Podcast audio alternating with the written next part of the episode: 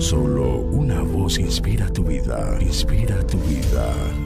Una voz de los cielos, con el pastor Juan Carlos Mayorga. Bienvenidos.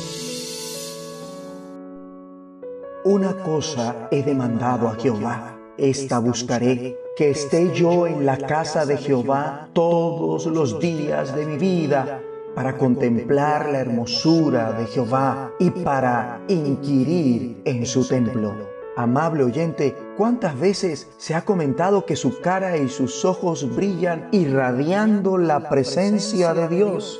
¿Qué estamos transmitiendo solo con nuestro semblante? Por ahí se dice que no podemos controlar la belleza de nuestra cara, pero sí su expresión. Se puede saber mucho de una persona mirando sus ojos y su cara. Con razón decimos de algunos en ciertos comentarios, deberías haber visto la expresión de su cara. Como dice el viejo refrán latino, la cara es el índice de la mente. ¿Y qué dice el proverbio celestial? El corazón alegre hermosea el rostro. Mejor dicho, el corazón alegre se refleja en el rostro. También es verdad que los ojos son la ventana al alma. De no serlo, habría dicho el Señor, la lámpara del cuerpo es el ojo. Cuando tu ojo es bueno, también todo tu cuerpo está lleno de luz, pero cuando cuando tu ojo es maligno, también todo tu cuerpo está en tinieblas, teniendo en cuenta lo dicho y entre otras cosas, la belleza espiritual reflejada en nuestro semblante y por qué no en todo nuestro ser, tiene como base el pasar tiempo en la presencia de Dios.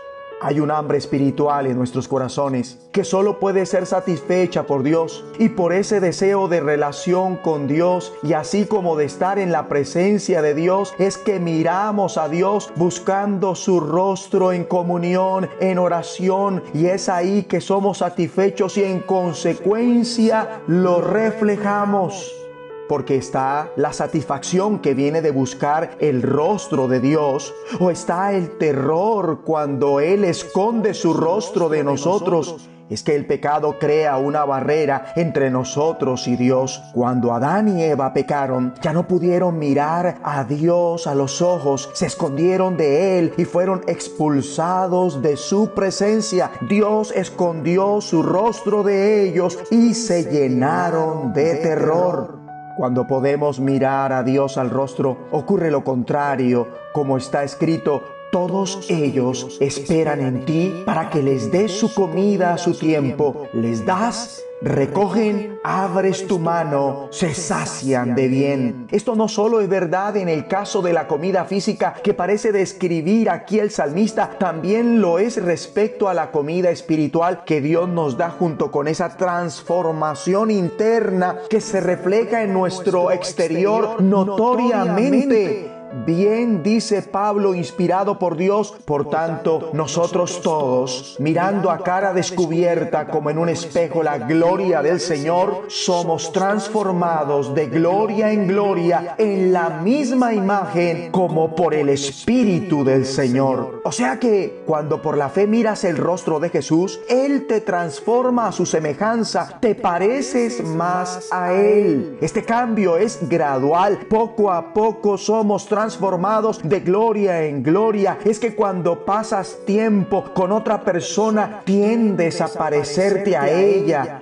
La gente mira a los famosos y reproduce sus maneras y apariencia. Si estás atraído por Jesús, quien es infinitamente hermoso por su santidad, serás transformado a su imagen. Vemos cientos de caras cada día. Las imágenes están por todos lados, pero el Espíritu nos revela la cara más importante de todas. Al pasar tiempo en la presencia del Señor, te haces más y más como Él. Por ende, experimentas una gracia inconfundible. Eres transformado a su semejanza con una gloria que siempre se va incrementando. Aleluya. Con razón, el salmista deseó estar en la casa de Dios todos los días de su vida, tipo de estar en la presencia del Señor para contemplar su hermosura. Oremos.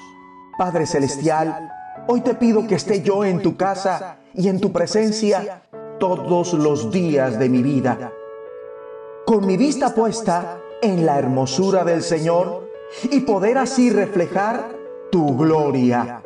En el nombre de Jesucristo. Una voz de los cielos, escúchanos, será de bendición para tu vida. De bendición para tu vida. Solo una voz inspira tu vida, inspira tu vida. Una voz de los cielos, con el pastor Juan Carlos Mayorga. Bienvenidos.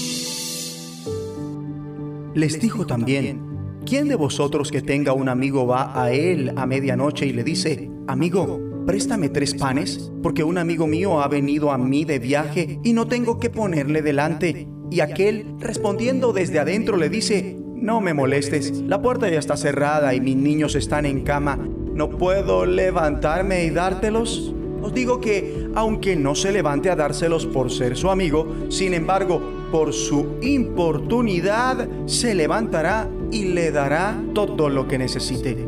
Amigo y amiga, Jesús te anima a no desalentarte con facilidad. Como oímos, relata una historia para revelar el poder de la insistencia incluso en las imperfectas relaciones humanas. Él continúa enseñando cómo la persistencia es tan importante en tu relación con Dios. Así que les digo, dice el Señor, sigan pidiendo y recibirán lo que piden, sigan buscando y encontrarán, sigan llamando y la puerta se les abrirá. Pues todo el que pide recibe, todo el que busca encuentra y a todo el que llama se le abrirá la puerta.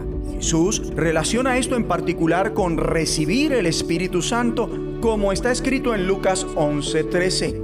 Pues si vosotros, siendo malos, sabéis dar buenas dádivas a vuestros hijos, ¿cuánto más vuestro Padre Celestial dará el Espíritu Santo a los que se lo pidan? Así que, amable oyente, debes continuar buscando más del Espíritu Santo, así como de su sabiduría y poder en tu vida. Es más, Jesús da la solución a algunas de las dificultades prácticas que puedes experimentar a la hora de recibir de Dios, como la duda.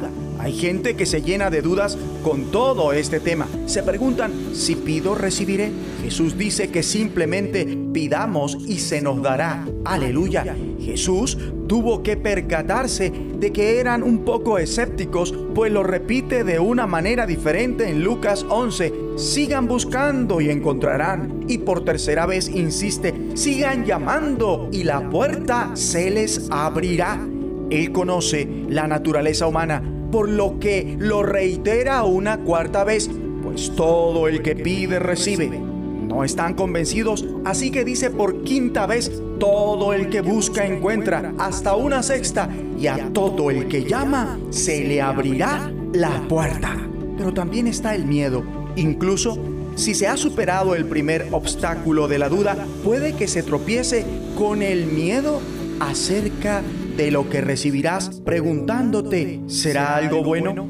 Jesús usa la analogía de un padre humano si un niño pide un pescado, ningún padre le daría una serpiente. Si un niño pide un huevo, ningún padre le daría un escorpión. Sería impensable que tratáramos a nuestros hijos así. Jesús continúa diciendo que en comparación con Dios somos malos. Si nosotros no trataríamos así a nuestros hijos, es inconcebible que Dios nos tratara así. Dios no te defrauda. Si pides el Espíritu Santo y todos los maravillosos dones que trae consigo, eso es exactamente lo que recibirás. Y por último está la indignidad. Por supuesto, es importante pedir perdón y dar la espalda a aquello que sabes que está mal. Pero incluso después de haberlo hecho, puede que se tenga el sinsabor de indignidad. Puede que no se crea que Dios vaya a dar lo que se pidió a veces es más fácil creer que dará sus dones a cristianos mucho más avanzados y no para sí. Pero Jesús no dice cuánto más el Padre Celestial dará el Espíritu Santo a todos los cristianos que estén muy avanzados, sino que dice cuánto más el Padre Celestial dará el Espíritu Santo a quienes se lo pidan. Oremos. Padre, hoy te pedimos, nos ponemos de acuerdo que nos vuelvas a llenar con el amor. Por favor, llénanos nuevamente con el amor y el poder, la sabiduría que vienen de tu Espíritu en el nombre de Jesucristo. De los cielos, escúchanos, será de bendición para tu vida. Bendición para tu vida.